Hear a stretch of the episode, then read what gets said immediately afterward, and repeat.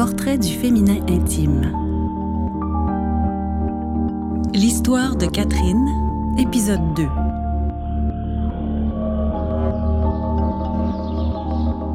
J'ai perdu ma virginité de façon aussi organisée que j'ai commencé à être menstruée. Il y avait un tournoi de balles molles dans mon village. J'étais bénévole. Puis il y avait un joueur super beau qui s'est mis à. J'avais 15 ans, mais j'avais l'air d'en avoir plus. Je commençais à sortir d'un bar. J'ai pas dit mon âge. Lui, il avait 21 ans. Il avait les yeux bleus pétants. Dans ma tête de floune, lui, c'était un homme. On a pris une bière après le match, puis à un moment donné, on s'est mis à se taponner. Puis j'ai dit, il ben, faudrait qu'on se trouve une place où on va être tranquille. J'étais complètement lucide, là. Je me disais, ça va être le gars idéal pour perdre ma virginité. J'avais en tête que ça devait se faire avec un inconnu. C'était ma lubie.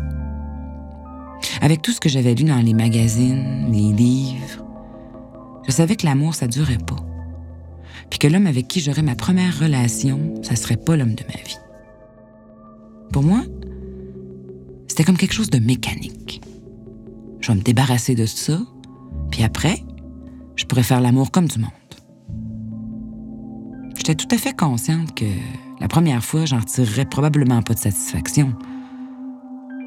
Fait que ce gars-là, je l'ai emmené dans un chantier où il y avait une maison en construction.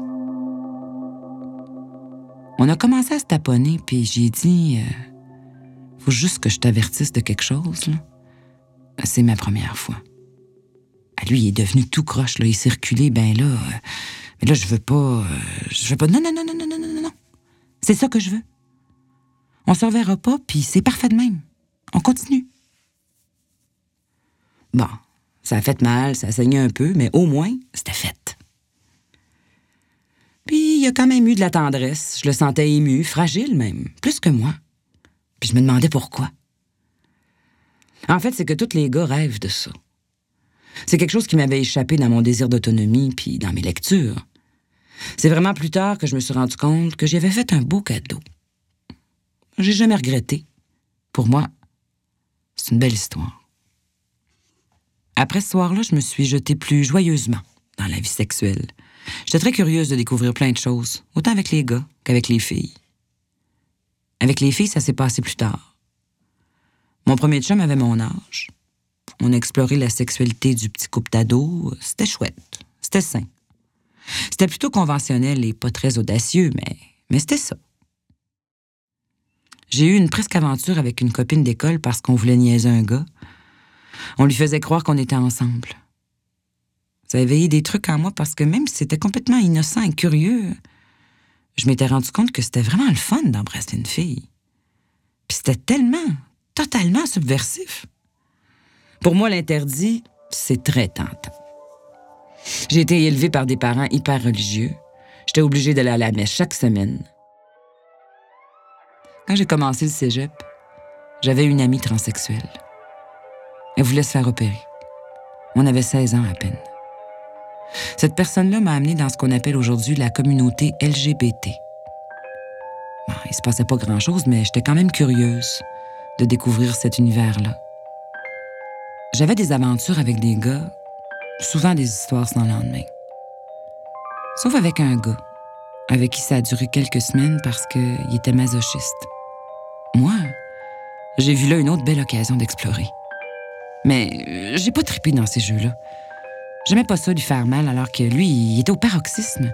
Je sentais tellement qu'il y avait quelque chose de douloureux dans ce gars-là. Il y avait des problèmes très profonds.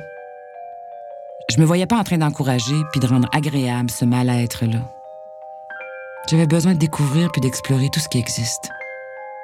C'était pareil pour la drogue puis l'alcool. Je voulais, je voulais vivre dangereusement. Je voulais tester les limites. Il y a des moments où j'ai eu peur de perdre le contrôle, mais j'étais chanceuse. Puis j'ai pas de mauvaise histoire. Puis je me suis mariée. Et j'ai vécu une relation qui a duré presque deux ans, mais qui a été extrêmement nocive. j'ai dû divorcer à 19 ans. Mon mari m'a agressé. Il m'a cassé un bras. Il était super violent. Quand je l'ai quitté, je suis retournée vivre quelques semaines chez mes parents. Un soir, le premier homme avec qui j'avais été en amour a voulu me sortir pour me changer d'idée. J'avais confiance. On avait été ensemble longtemps, on était restés copains. Il m'a agressé dans l'auto. Je suis sortie de la voiture en claquant la porte et je suis rentrée dans le bar où mes amis m'attendaient. J'en revenais pas. Mais c'était pas fini. Environ trois semaines plus tard, je marchais sur la rue Saint-Denis à Montréal. Je m'en allais travailler. Puis tout à coup, il y a un fou furieux qui m'a sauté dessus, qui m'a poussé derrière des containers. Il a essayé de me violer. Je me suis débattue comme une folle, j'ai hurlé. Il n'y a pas un chat qui s'est arrêté pour me venir en aide. J'ai réussi à me sauver. Je peux te dire que j'en avais mon overdose des gars? Ça a pris quatre ans avant que je recouche avec un homme. J'ai fait une dépression profonde. J'ai pris beaucoup de drogue, d'alcool.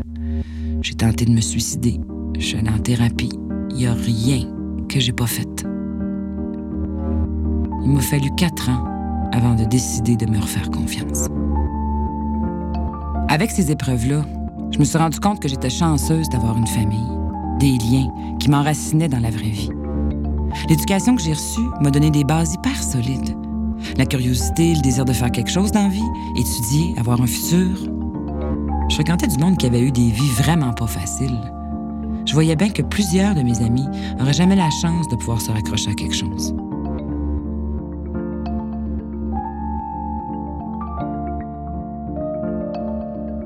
Nu, une réalisation de René Robitaille et des musiques originales d'Étienne Loranger. Interprétation Christine Germain.